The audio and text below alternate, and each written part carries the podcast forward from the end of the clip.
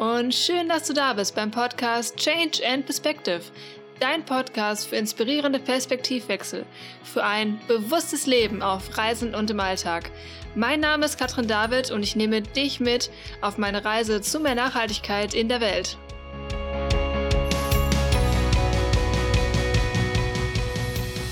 Hallo, schön, dass du da bist. Ich freue mich mega, mega doll, diese Folge heute aufzunehmen, weil ich einfach glaube, dass Reisen jetzt gerade, wo wir nicht reisen können, uns sehr beschäftigt und mich auch sehr beschäftigt, weil ich mir so viele Fragen stelle und ähm, mir verschiedene Meinungen angeschaut habe, Prognosen angeschaut habe, überlegt habe, wie wird sich Reisen verändern in der Zukunft?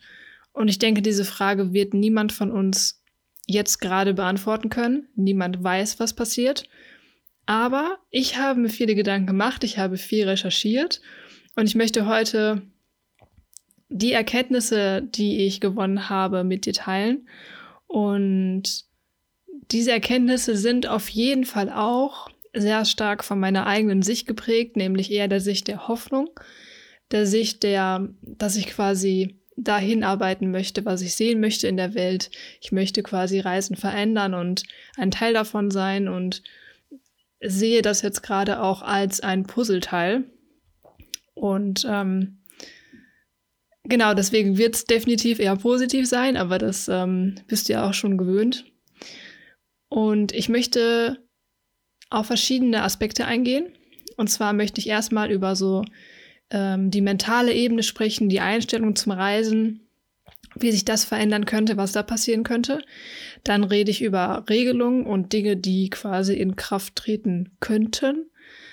Ähm, über die Tourismusbranche generell, was sich da ändert, äh, was da aktuelle Zahlen sind. Ähm, Fliegen, also wie sich Preise verändern könnten, welche Vorkehrungen getroffen werden könnten und so weiter. Und am Ende so einen Zeitrahmen vielleicht mal anschneiden oder überlegen, was sind so die ja, Ziele der Zukunft, würde ich mal sagen. Also, wir können gerade nicht reisen und ich glaube, wir würden das sehr gerne. Ich habe ähm, einige Geschichten persönlich mitbekommen im entfernten Bekanntenkreis oder auch viel gelesen in Gruppen und ähm, ganz ehrlich, ich fühle mich unfassbar privilegiert, ähm, meine Reise so wie ich sie gemacht habe, machen zu können, also dass das möglich war. Und dass ich jetzt hier bin, dass ich eine Wohnung habe, dass ich ein Zuhause habe, dass ich ähm, in Deutschland bin, dass ich auch trotzdem rausgehen kann, dass die Sonne scheint, all das. Und trotzdem ähm, ist jeder auf einer bestimmten Art und Weise und wirklich jeder irgendwie betroffen. Ähm, gefühlt wurde uns ein Stück Freiheit genommen, wenn man das so sagen kann. Nämlich wir dürfen jetzt nicht über die Grenze, sag ich mal. Wir ähm, dürfen nicht aus, ja, nur aus Gründen der Neugierde, sag ich mal, uns andere Teile der Welt anschauen. Und ähm, ich habe so ein bisschen mir Gedanken gemacht, wie war das eigentlich vorher? Also wie war ähm, das Reisen jetzt quasi vor Corona? Und ich habe mir so ein bisschen gedacht, eigentlich war Reisen, so wie die Entwicklung, die es angenommen hatte, es ging Richtung Bedeutungslosigkeit. Was ich damit meine ist, ähm, dass viele von uns sich vielleicht lange Listen geschrieben haben, Ziele aufgeschrieben haben, Erlebnisse aufgeschrieben haben, Dinge, die sie unbedingt machen wollen. Quasi wie so eine Checkliste, wo sie sagen, boah, das muss ich erlebt haben, weil, damit ich einen Haken darunter machen kann. Und ähm, quasi gar nicht mehr so sehr ja, diese einzelnen besonderen Erlebnisse vielleicht gesucht haben, sondern halt eben die Checkbox gesehen haben. Also, ne, nicht jeder, aber die Entwicklung ging in die Richtung. Wenn ich nämlich noch an meine erste Flugreise denke, das war mit meiner Familie, das war, glaube ich, kurz vor der Schule äh, nach Lanzarote. Und das war unfassbar besonders. Wir haben generell immer viel Urlaub in Holland gemacht und wenn ich daran denke, an diese Flugreise, das war was was unfassbar, ja, was Besonderes einfach. Und damals war das ja auch noch viel, viel teurer. Heute ist es quasi günstiger, mit, mit einem Flugzeug nach London zu fliegen. Und das war so. als in die Bahn zu steigen und den Nachbarorten zu fahren. Ähm, die Entwicklung, die wir gemacht haben, war wirklich auf der einen Seite, klar war es cool, aber auch fragwürdig, äh, wenn du mich fragst. Und jetzt gerade ist so ein bisschen die Zeit von, okay, wir haben Reset-Knopf gedrückt und fragen uns vielleicht gerade, war die Richtung, in die wir gerade gegangen sind, war das so in Ordnung? Oder wollen wir das anders? Wie genau wollen wir das denn? Und ich glaube, da liegt gerade eine sehr große Chance drin. 2019, letztes Jahr, war für mich auch so das Jahr, wo das Thema Flugscham so ein bisschen aufkam, also so eine Gegenbewegung quasi zu all dem, was ich gerade erzählt habe, weil immer steigende Zahlen von Flugreisenden im Gegensatz zu Leuten, die gesagt haben, nein, ich fliege auf jeden Fall nicht mehr und wenn du fliegst, dann kann dein CO2-Abdruck und das ist richtig kacke und so weiter. Ähm, gleichzeitig wurde Reisen so zu so einem Lifestyle, ähm, zu so einem, also nicht mehr nur der Sommerurlaub, sondern es war quasi wie so ein Way of Life. Ähm, wenn du jetzt digitale Nomaden nehmen willst oder Leute, die generell äh, nur für einen Wochenendtrip jedes Wochenende irgendwie irgendeine europäische Stadt sich anschauen oder jeden Brückentag nutzen, um irgendwo hinzufliegen. Es wurde quasi, es war nichts Besonderes mehr. Also es hat so an Bedeutung verloren zu sagen, hey, ich fliege gerade in ein anderes Land. Das war so, oh ja, okay, cool. Und früher war das so, wow. Und ähm, ja, das war halt der Weg, auf dem wir uns befunden haben. Und ähm, jetzt ist quasi so gut wie kein Flugverkehr gerade mehr vorhanden. Wir alle haben die Bilder gesehen von Asien, wo die Luft quasi gerade unfassbar rein ist. Ähm, in Italien. Italien sind quasi die Gewässer ähm, richtig klar wieder. In Indien kann man das Himalaya-Gebirge von weit, weit weg sehen. Und die Hoffnung dabei ist quasi, dass wenn wir wieder reisen, wenn wir wieder diese Orte besuchen, dass wir uns dem bewusst sind und sagen, okay, wow, jetzt bin ich gerade hier, ich will es jetzt aber nicht kaputt machen, wie es vorher war, weil ich weiß ja, wie es aussehen könnte, wenn wir drauf aufpassen. Also passe ich jetzt auch auf. Ähm, an der Stelle ein kleiner Disclaimer, weil ähm, ja, jetzt gerade von wegen weniger Fliegen, weniger Reisende und so weiter, ähm, ist eine Erholung für die Natur, aber es hängen auch Arbeitsplätze dran und all sowas, da gehe ich noch später drauf ein. Aber wenn man Natur, äh, Naturschutz sieht, ist der oft auch verbunden mit Tourismus. Vor allem in Afrika ist es oft so, dass quasi Tourismus eine Rechtfertigung dafür ist, Naturschutz zu betreiben, weil die Leute sagen, wir schützen, was wir haben, damit wir quasi äh, Touristen das zeigen können und dadurch quasi das Geld wieder für Naturschutz nehmen können. Und ähm, ich hatte auch gelesen, dass jetzt gerade wieder mehr Jagd auf Tiere gemacht wird und dass es schwieriger ist, das zu beschützen, weil eben halt die Gelder fehlen für die Leute, die eigentlich jetzt gerade eben aufpassen. Es ist halt, es ist halt nie schwarz oder weiß, es ist immer halt super, eine super krasse Grauzone. Ähm, was ich aber sagen möchte ist, dass meine Hoffnung ist, dass diese Bewegung hin zur Bedeutungslosigkeit von Flugreisen oder von Reisen generell sich jetzt dreht. Also, dass wir jetzt das machen oder viel mehr machen, wovon ich die ganze Zeit rede, nämlich bewusst zu reisen. Also zu überlegen, wenn ich reise, dann reise ich besonders. Ich reise bewusst, ich mache mir Gedanken, wo ich hin will. Ich lasse mir Zeit. Ich gebe dem Ganzen eine Bedeutung und ich verändere vor Ort was, indem ich dahin reise und quasi etwas zurückgebe. Und das hoffe ich, dass das gerade in den Köpfen der Menschen vielleicht passiert. Kommen wir zu den Regelungen. Ganz hoch im Kurs sind Impfungen. Ähm, es ist ja schon so, dass man zum Beispiel für Gelbfieber in bestimmten Ländern eine Impfung vorweisen muss, sonst darfst du gar nicht ins Land rein. Das ist in ein paar afrikanisch- und südamerikanischen Ländern so. Und es gibt Diskussionen, dass das Ganze auch jetzt für Corona kommen könnte. Und ich will da jetzt gar nicht so persönlich viel zu sagen. Ähm, es könnte sein, ich finde es krass, aber es kann sein, dass sobald es einen Impfstoff gibt, ähm, dass du, wenn du fliegen möchtest oder reisen möchtest, quasi irgendwie beweisen muss, hey, ich bin gesund, ich bin geimpft, ich bin keine Gefahr für euch. Heißt, ähm, generell gesprochen ist es sehr wahrscheinlich, dass wir mehr Dokumente brauchen werden, wenn wir reisen.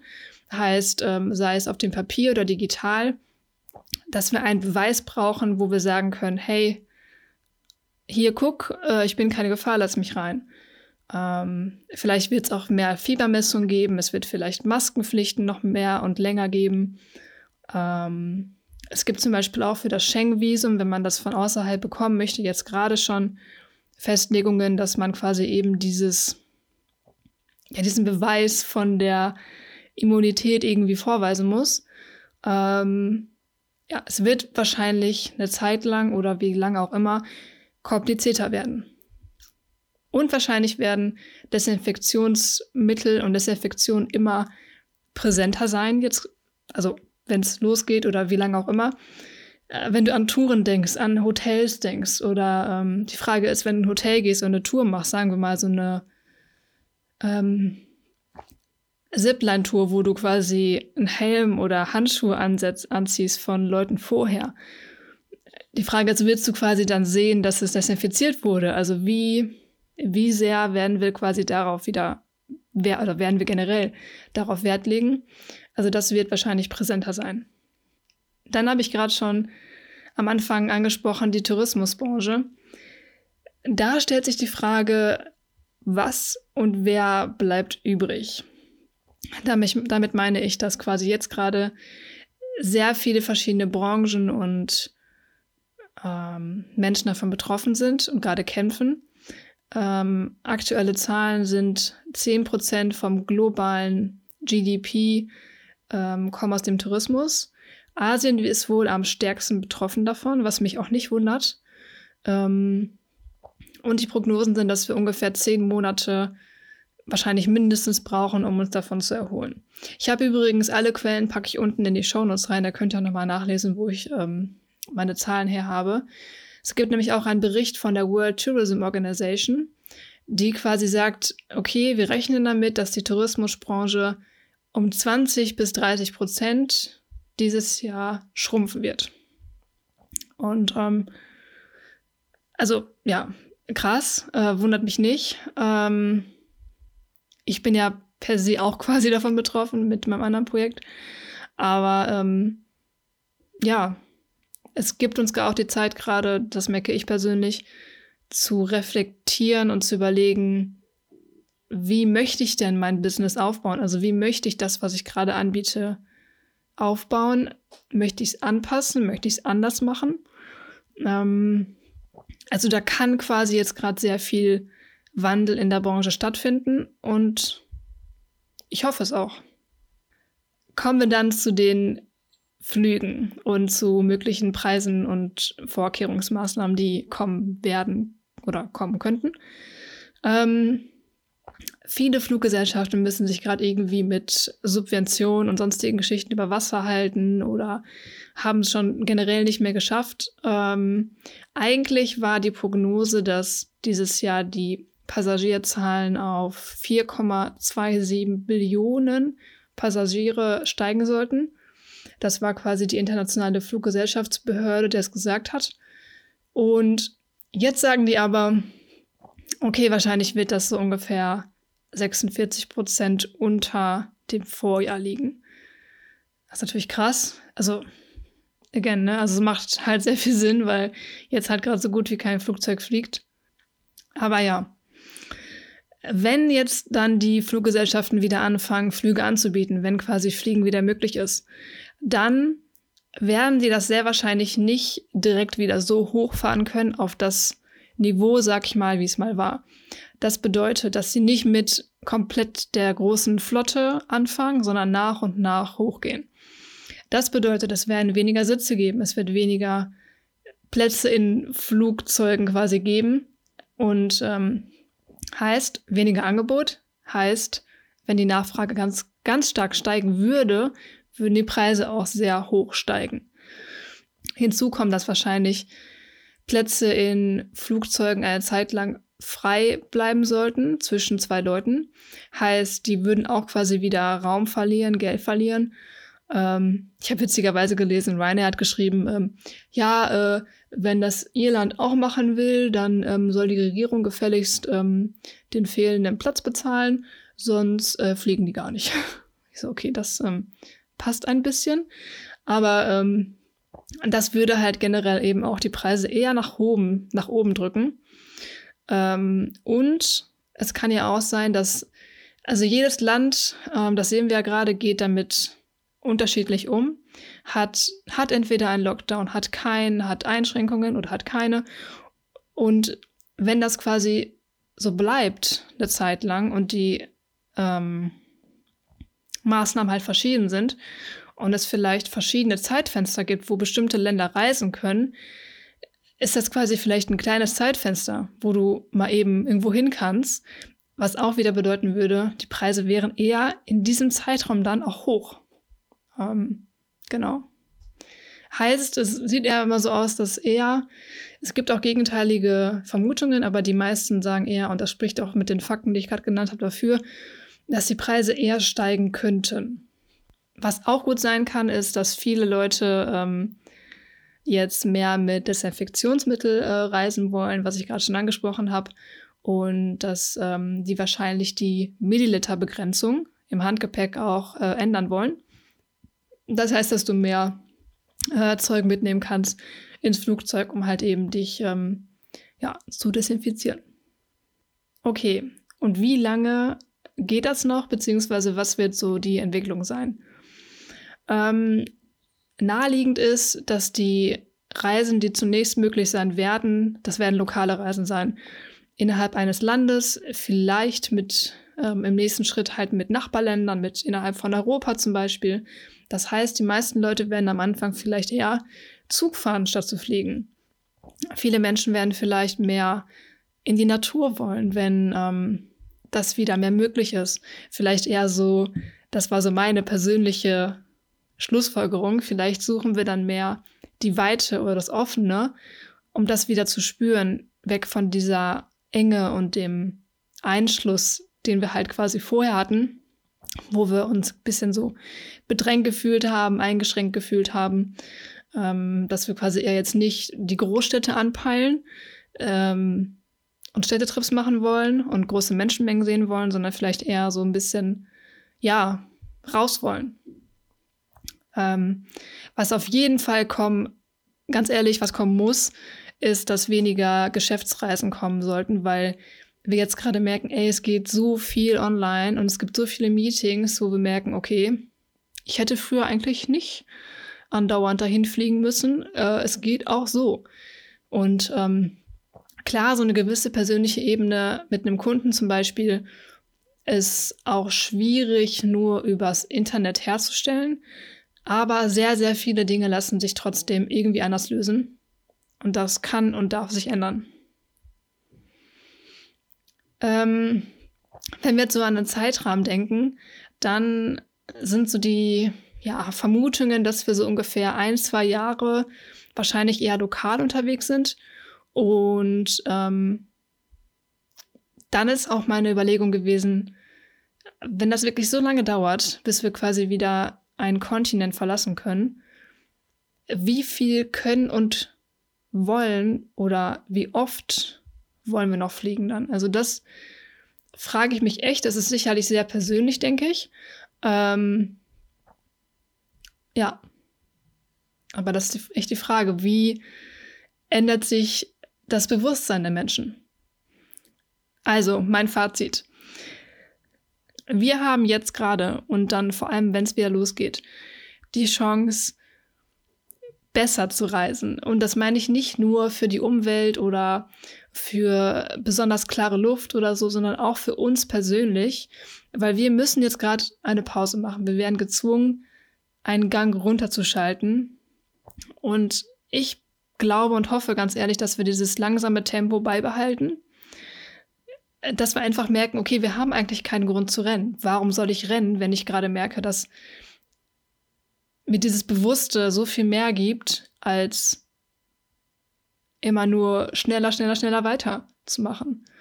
Und diesen Raum zu nutzen, Reisen oder Dinge, die wir vorher getan haben, zu hinterfragen, ist so wertvoll. Und ich hoffe, dass wir genau das tun. Ähm, es werden sich Regelungen ändern, erstmal zeitweise oder langfristig. Werden wir sehen. Preise werden sich ändern, Ziele werden sich ändern. Und Reisen, also wir werden niemals nicht reisen. Also ich denke, Reisen wird immer ein Teil von uns sein und wir werden immer reisen. Nur vielleicht werden wir anders reisen. Vielleicht, ähm, ja, werden wir bewusst reisen. Und ähm, es beeinflusst ganz, ganz viele, der Tourismus.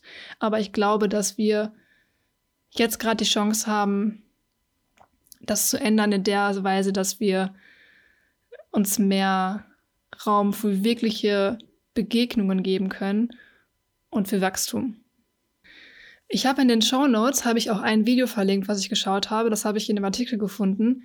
Das ist von der portugiesischen Tourismusbehörde und das ist so schön. Ähm, das geht irgendwie zwei Minuten und ich habe einen Teil davon mitgeschrieben, ähm, weil ich den Text so toll fand und werde den jetzt einmal zum Schluss vorlesen. It's time to stop. It's time to look out for each other in the distance. Time to stare humanity in the eyes.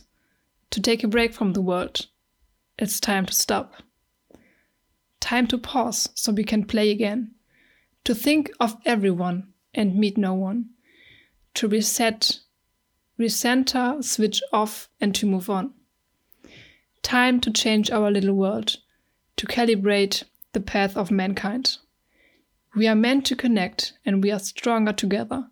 But separated, we are today more united than ever. Sometimes to rise is to stand still. Ich danke dir von Herzen fürs Zuhören. Wenn dir die Folge gefallen hat, teile sie super gerne. Lass mich deine Gedanken dazu wissen in meinen ähm, diversen Social Media Kanälen. Die sind alle unten verlinkt. Wie gesagt, auch alle Quellen. Ähm, ich würde mich sehr über eine Bewertung freuen bei iTunes und ich danke dir und danke, dass wir zusammen Perspektiven wechseln.